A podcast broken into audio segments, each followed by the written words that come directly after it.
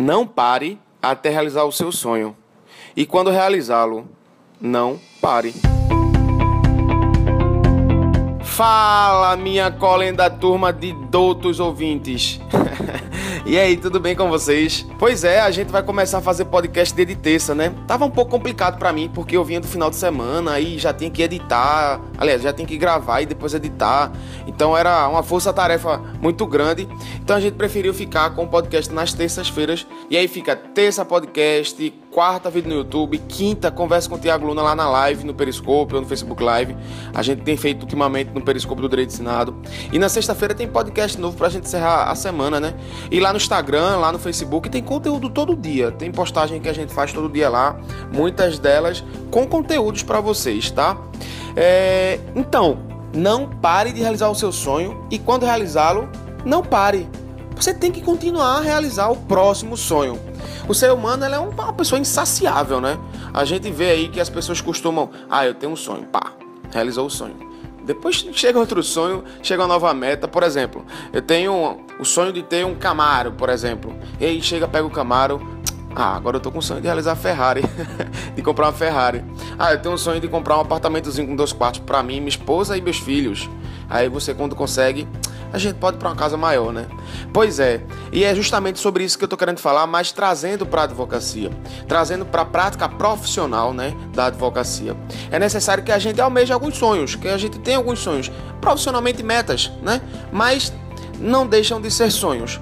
A gente tem que fazer o planejamento e depois foco, foco, foco, ação, ação, ação. Se você sonha em ser um advogado de referência, planeje uma estratégia para você se guiar quando estiver perdido, pelos incidentes, pelas distrações do caminho, é muito comum. Isso daí você pode fazer através de algumas ferramentas, é, ferramentas de funil de ideias, é, ferramentas de SWOT, Canva, modelo de negócio Canvas. É, é, muito importante também a gente ter o, o, nosso escritório estruturado. Eu acabei de, de editar mais um modelo de negócio Canva aqui para uma, uma advogada que está fazendo mentoria comigo. A gente modelou todo o escritório dela, ela ficou impressionada como ela tá com o escritório na palma da mão agora. E ela até disse: Pô, Tiago, então quando a gente tiver com, com dúvidas, quando a gente tiver, sei lá, esquecido de alguma coisa, até perdida, é só a gente olhar o modelo de negócio Canvas, né? Interessante. Eu disse: Pois é, né? O modelo de negócio Canvas ele pode ser aplicado à advocacia sim. O modelo de negócio Canvas, para quem não sabe, é uma ferramenta em que a gente deixa ali, coloca quais são os nossos parceiros, quais são os segmentos de clientes, qual é a nossa proposta de valor. É um negócio realmente muito bom. É, se você quiser saber, se você quiser ter acesso a esse modelo de negócio Canvas, passa uma mensagem no direct para mim, ou então passa um e-mail para tiagoluna@direitoensinado.com.br e aí eu vou ter o maior prazer do mundo de passar para você. Inclusive eu tô eu tô terminando aqui algumas coisas e eu vou ver se eu consigo colocar ele lá no site do Direito Ensinado, na aba de downloads, para que vocês baixem aí, para vocês que estão começando a advogar, é muito importante realmente. Enfim, mas que eu tava querendo falar é isso, para você tra tra trazer, fazer estratégias e pegar algumas ferramentas para te ajudar quando você estiver perdido. Depois que você planejou, é foco e ação extremamente. E a gente sabe que vai ser necessário você abdicar, renunciar a algumas coisas que você gosta, porque é o custo de oportunidade, na verdade, eu, eu vou até não renomear, é o custo de escolha. Custo de oportunidade é uma linguagem técnica para a economia, quando você está ali de acordo com a escassez, que você tem que escolher uma coisa ou outra, porque você está limitado. Você tem 10 mil reais, ou você compra uma mobília nova para o seu escritório, ou você dá entrada num carro novo para o escritório. Entendeu? Isso daí, você escolher uma coisa ou outra, a gente chama de custo de oportunidade, justamente por conta da escassez, né, que regula a economia. E quando a gente faz algumas escolhas dos nossos sonhos, a gente está realmente fazendo custo de escolha. Pô, eu escolhi ser um advogado de referência. Pá, foda, velho. Vai embora e vai ser um advogado de referência. Não, eu escolhi fazer concurso público. Vai embora e estuda para concurso público. O importante é você realmente ter é, uma action extrema, você ser um, um cara que tem uma ação extrema. Né? Como eu falei, significa abdicar, renunciar, vantagens, alegrias, porque na verdade você está plantando, você, tá, você tem que viver para frente. E aí, como eu falei, né? quando a gente chega ali naquele status de, de ápice, né? chega no apogeu, chega no Olimpo da realização do sonho, a gente naturalmente já vai querer ter outro sonho. É, é muito importante que a gente não estagne em um passo só. Um planejamento né, com metas com objetivos dentro dele. quando você se tornar advogado de referência, você planeja, foca e age para dessa vez se tornar um melhor advogado.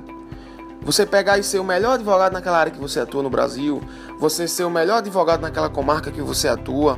Tá entendendo? Eu quero ser um advogado de referência. Pá, cheguei. Hoje eu sou um advogado conhecido na minha cidade, porque eu tenho um trabalho de referência. Agora eu quero ser o melhor deles. Então, esse meu sonho inicial de ser um advogado de referência se transformou num outro sonho, um sonho maior de ser o melhor advogado.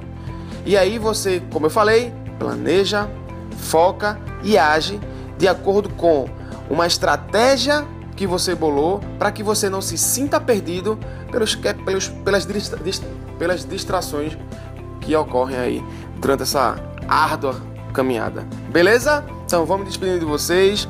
Não deixa de olhar aí o vídeo que eu postei quarta-feira da semana passada. Meu Deus do céu, eu não acredito que eu fiz aquilo, aquela dancinha lá.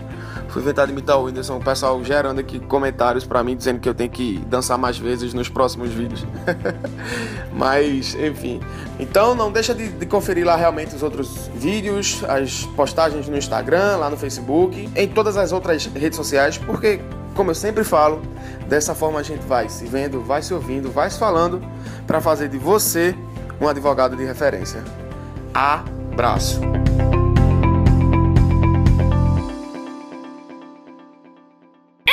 Nesse podcast nós tivemos três insights. Planeje uma estratégia para você se guiar quando estiver perdido. Depois que você planejou, é foco e ação extremamente. É, é muito importante que a gente não estagne em um passo só. Um planejamento né, com metas. Uma bugada. Pelos, pelos, pelas, pelas distrações e um palavrão. Que feio, Tiago. Pá, foda, velho. Vai embora e vai ser o advogado de referência.